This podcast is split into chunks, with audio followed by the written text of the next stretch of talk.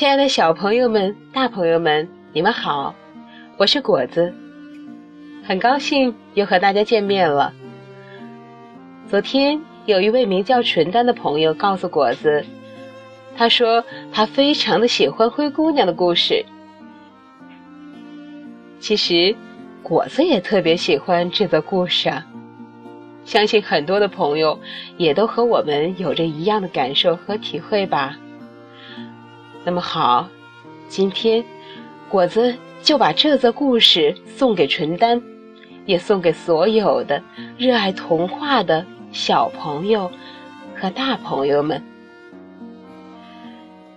好啦，现在让我们一起来听故事吧。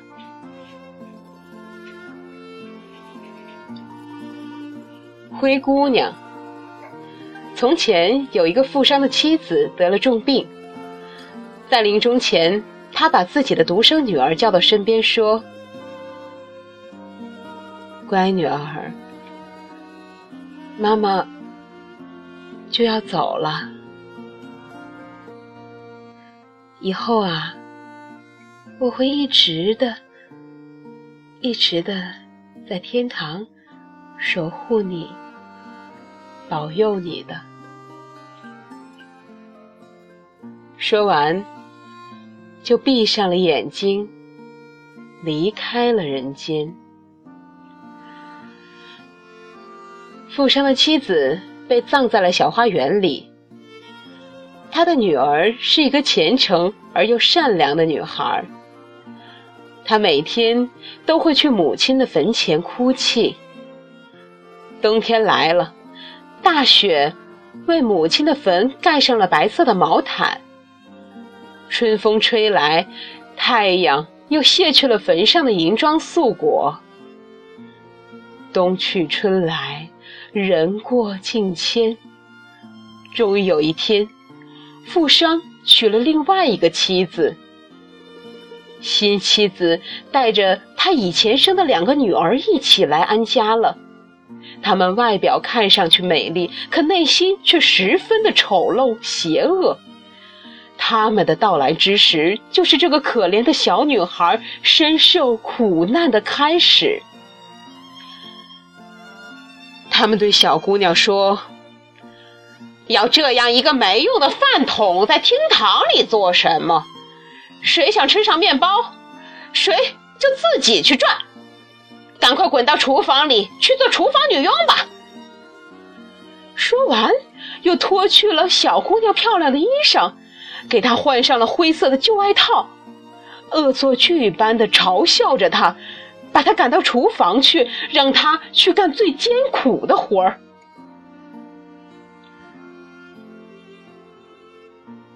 有一天，父亲要到集市上去，他问妻子的两个女儿。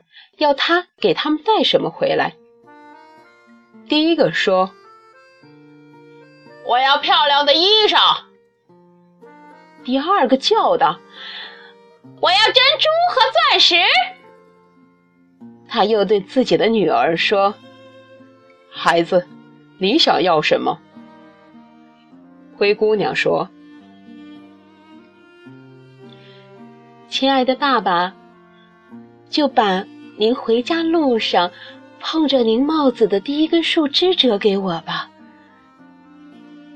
父亲回来时，为前两个女儿带回了他们想要的衣裳和钻石。在路上，他穿过一片浓密的矮树林时，有一根针树条碰着了他，几乎把他的帽子都扫下来了。所以，他把这根树枝折下来。带回来给了自己的女儿。小姑娘拿着树枝来到母亲的坟前，将它栽到了坟边。她每天都要到坟边哭三次，每次伤心的哭泣时，泪水就会不断的跌落在树枝上，浇灌着它，使树枝很快长成了一棵漂亮的大树。不久，有一只小鸟来树上筑巢。小姑娘在没活时就会和小鸟聊聊天、谈谈心。不久之后，国王为了给自己的儿子选择未婚妻，准备一个为期三天的盛大的宴会。国王邀请了不少的年轻漂亮的姑娘来参加。王子打算从这些参加舞会的姑娘中选一个作为自己的新娘。灰姑娘的两个姐姐也被邀请参加了舞会。他们把灰姑娘叫来说：“现在来为我们梳好头发、擦亮鞋子、系好腰带，我们要去参加国王举办的舞会了。”灰姑娘按照他们的要求，给他们收拾、打扮。一切完毕后，灰姑娘禁不住哭了起来，因为。她也很想去参加舞会，他苦苦的哀求着继母，可继母却说：“哎呀，灰姑娘，你也想去？你穿什么去呀？你连礼服也没有，甚至连舞都不会跳，你想去参加什么舞会呀？”灰姑娘不停的哀求着。为了摆脱他的纠缠，继母最后说道：“我把这一满盆豌豆倒进灰堆里，如果你能在两个小时内把它们捡出来，那你就可以去参加宴会了。”说完，他将一盆豌豆倒进了灰烬里，扬长而去。小姑娘没办法。只好跑出后门来，对着天空喊：“掠过天空的鸽子和斑鸠，飞来吧，飞到我这儿来！快乐的鸟雀朋友们，飞来吧，快快飞到我这里来吧！大伙儿，快来帮帮我的忙，快快捡出这灰烬中的豌豆来吧！”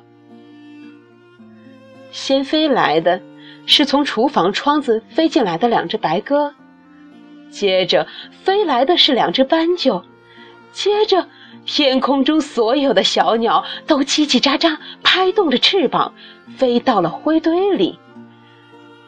小白鸽低下头，开始在灰堆里捡起来，一颗一颗的捡，不停的捡。其他的鸟儿也开始捡。他们把所有的豆子从灰里捡出来，放在一个盘子里，只用了一个小时就剪完了。灰姑娘向他们道谢后，鸟雀们就从窗子离开了。灰姑娘怀着兴奋的心情，端着盘子去找继母，以为自己可以去参加午宴了，但。继母却说道：“不行，不行！你这个邋遢的女孩，你没有礼服，又不会跳舞，你怎么能参加舞会呢？”灰姑娘又苦苦的哀求着继母让她去。继母这次说道：“如果你能在一个小时内……”把这样的两盆豌豆从灰烬里捡出来，你就可以去了。他满以为这次可以摆脱灰姑娘了。说完，将两盆豌豆倒进了灰堆里，还掺和在了一起，然后就得意洋洋的走了。但灰姑娘又跑到了屋后的花园里，和前一次一样的喊道。掠过天空的鸽子和斑鸠，飞来吧，飞到我这儿来！快乐的鸟雀朋友，飞来吧，快快飞到我这儿来吧！就这样，鸟雀们这次只用了半个小时就捡完了。鸟雀们飞去后，灰姑娘端着盘子去找继母，怀着极其兴奋的心情，以为自己可以去参加舞会了。但继母却说道：“算了，你别再白费劲儿了，你是不能去的。你没有礼服，又不会跳舞，你只会给我们丢脸呐。”说完，他们夫妻与他的两个女儿出发参加宴会去了。